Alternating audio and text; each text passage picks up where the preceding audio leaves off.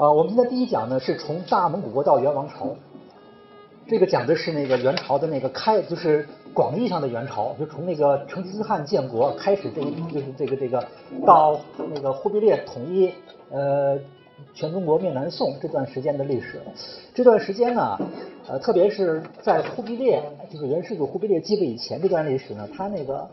嗯严格的意义上来说呢，它不算是元朝，因为它那时候还不是一个。中原模式的那个王朝，它是一个草原帝国。那么蒙古人自己也不，当时也没有元朝这个称呼，它就叫大蒙古国。所以我们这个第一次课主要就是讲这段历史，讲这个这个从一个草原帝国转变为一个汉族模式王朝的历史。这里面有三个问题：第一个蒙古的崛起，第二个大蒙古国的统治，第三个是元朝的建立和统一。蒙古的崛起呢，可以分成两个问题，一个是这个国家是怎么建立的。啊，再就是他的那个对外征服战争。呃，首先我们要回顾一下那个我们已经讲过的，个别还没有讲到的我们中国古代的北方少数民族。啊，这个呢，因为呃，主要是讲到蒙古了，那个顺便对前面做个总结，也可以了解一下蒙古这个民族它的这个起源，它在这个呃历史上跟哪些过去的民族是比较接近的。嗯，这样的一个系统，所以呢，我们有一个简单的表。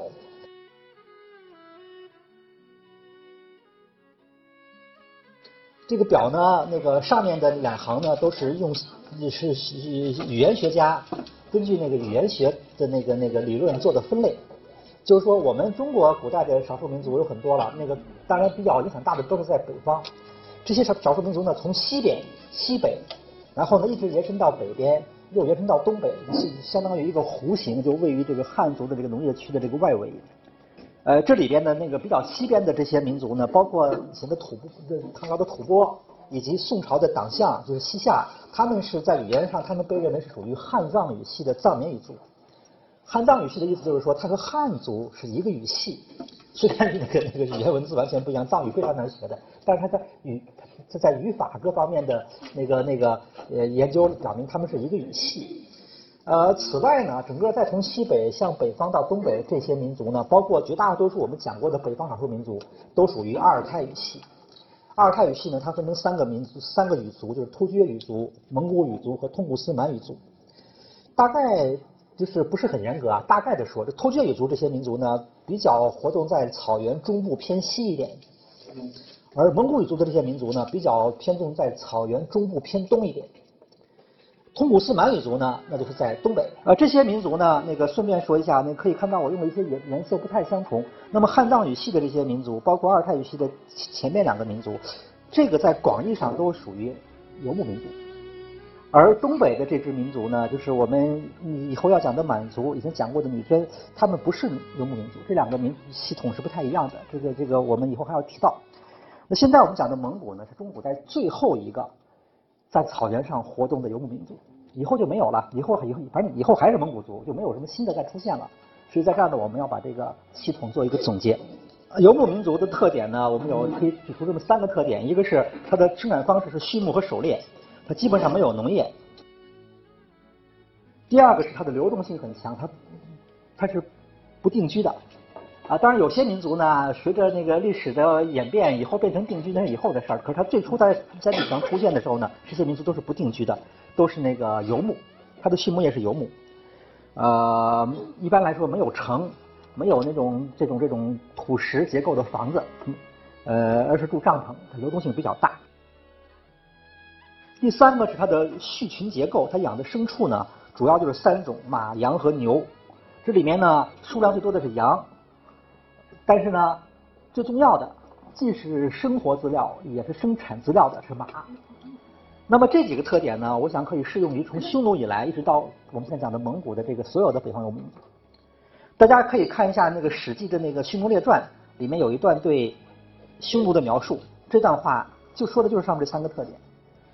而这段话呢，也完全适用于蒙古，就是说那个虽然说蒙古和匈奴隔了那个一千。多年一千几百年，但是呢，他的那个生活习俗、那个民族特点没有没有什么大的不同。司马迁对匈奴的描述，就至少这一段描述来说，也完全适用于蒙古。呃，那么关要补充的呢，就是关于他的这个牲畜结构的话呢，有一个资料是南宋人的这个一写的一个小册子，叫《蒙达贝录》。这个南宋人他到过蒙古，他注意到蒙古人的那个牲畜结构是马和羊的比例是一比六或者一比七。这个比例呢，一直到那个二十世纪初，俄罗斯人在那个蒙古国。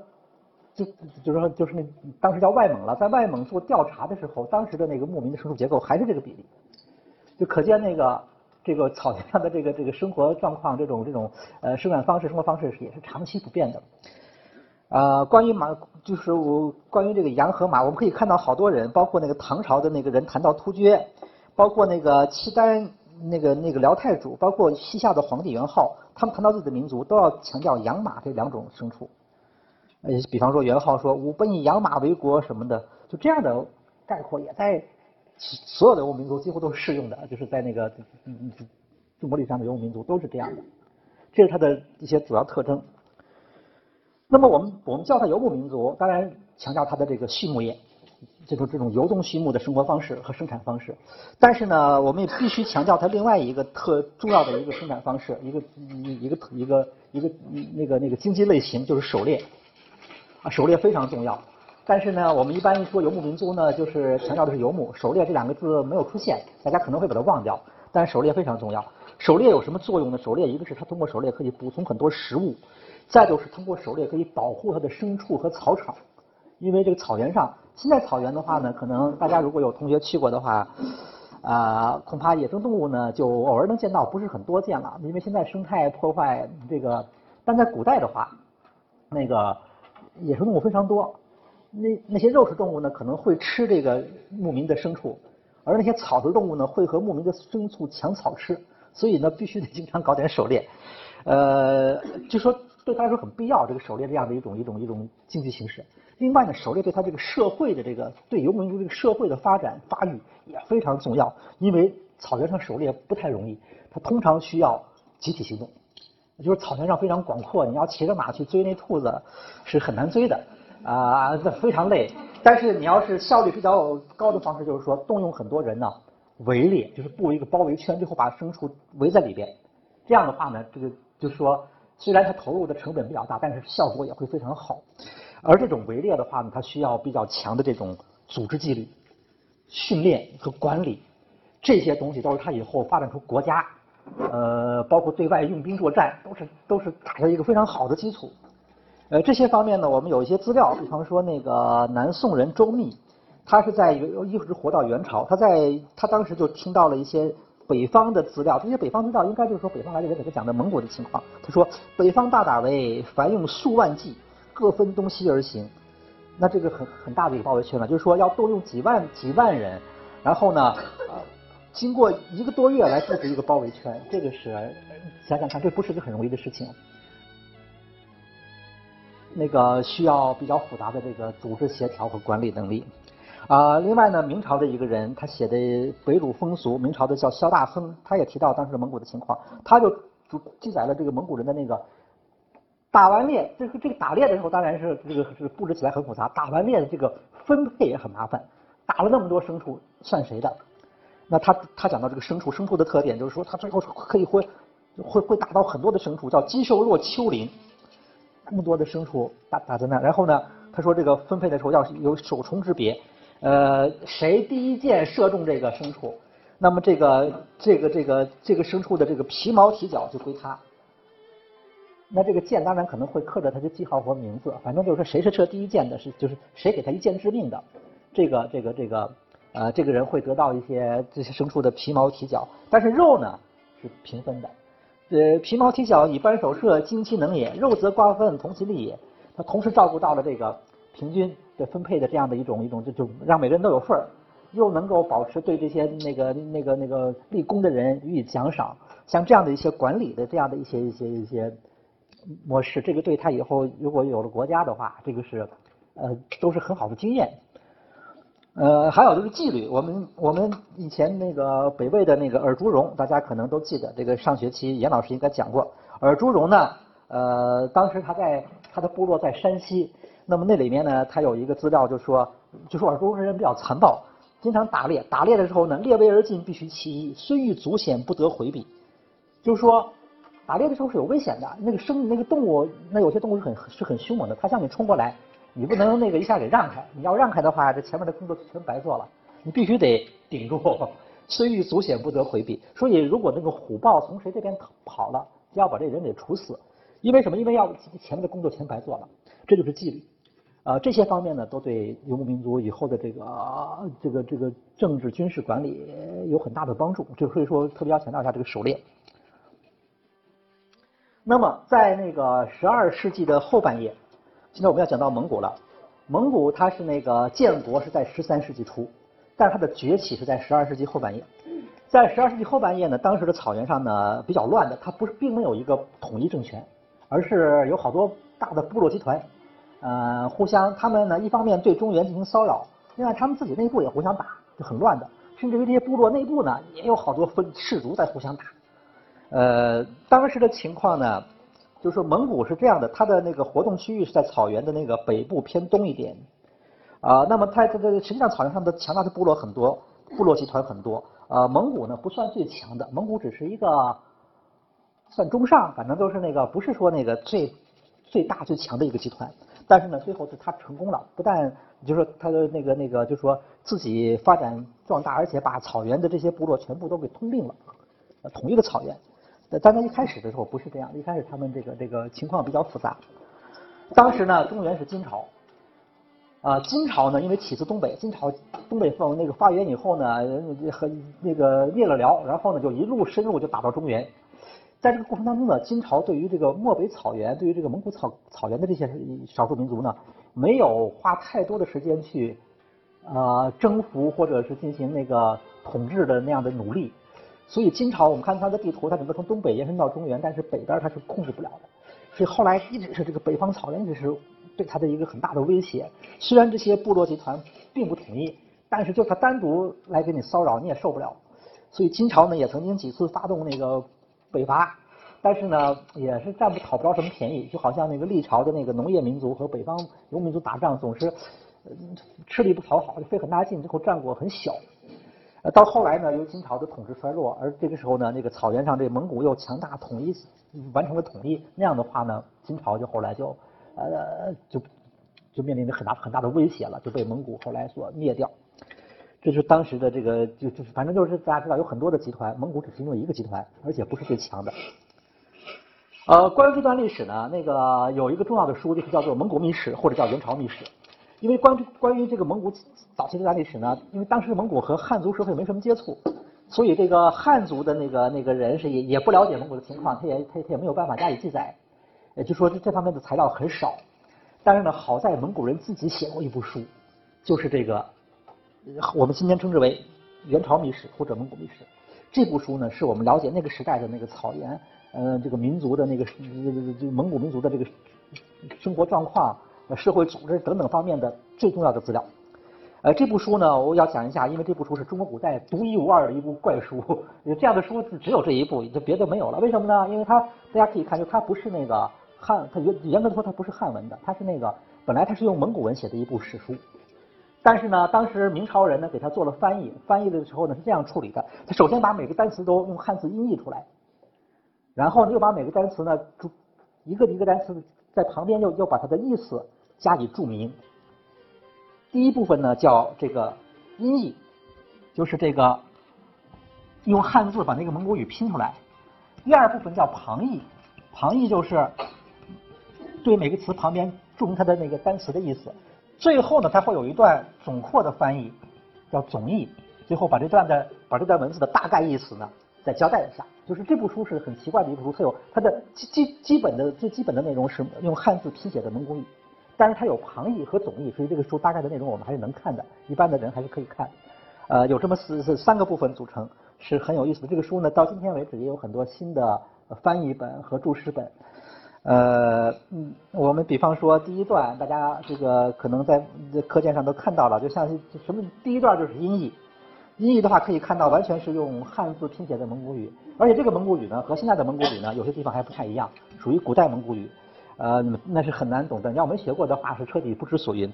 呃，那么这个看不懂，这个不要紧。但是呢，它因为每个字都有独一个单词都有单单独的那个注释，所以呢，把那些注释拼起来呢，就会成这样的第二段话。第二段话就是可以看出来，意思大概有点懂了，但是看上去还是古里古怪的，不大通这句子。为什么？因为它是蒙古语的语法，语法结构并没有调整，它只把单词变过来了。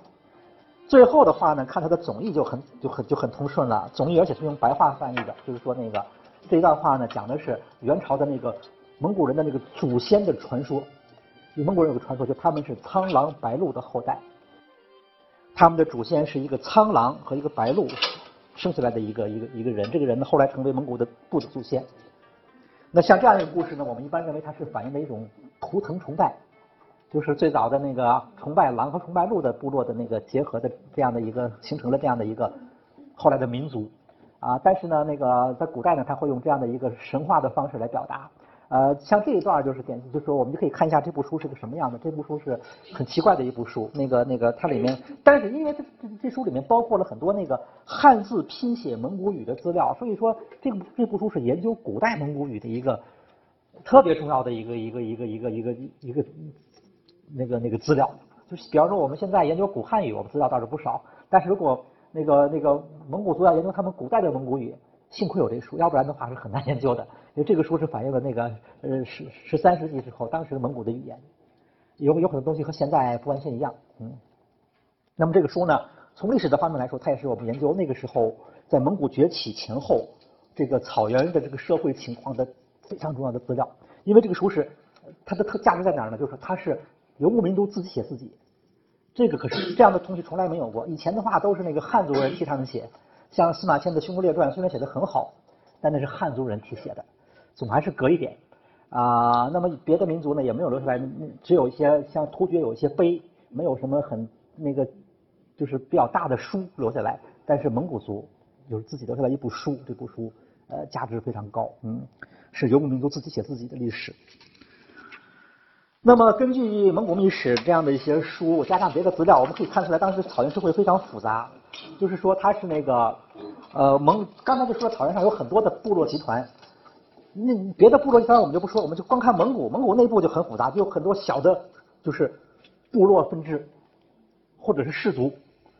这个这个非常的细。你像蒙古的话呢，根据那些史料记载说，蒙古大概分成两大块儿，一块叫尼伦伦蒙古，一块叫迭列列金蒙古。这两部分蒙古人呢是可以互相通婚的，而这两部分蒙古人内部他们是不能通婚的。